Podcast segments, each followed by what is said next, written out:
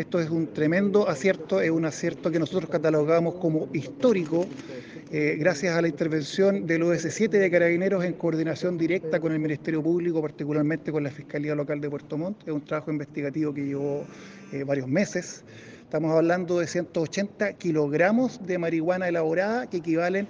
nada más ni nada menos que a 361.600 dosis que se sacaron de circulación esa cantidad de dosis, si la transformamos en pesos, son 3.616 millones de pesos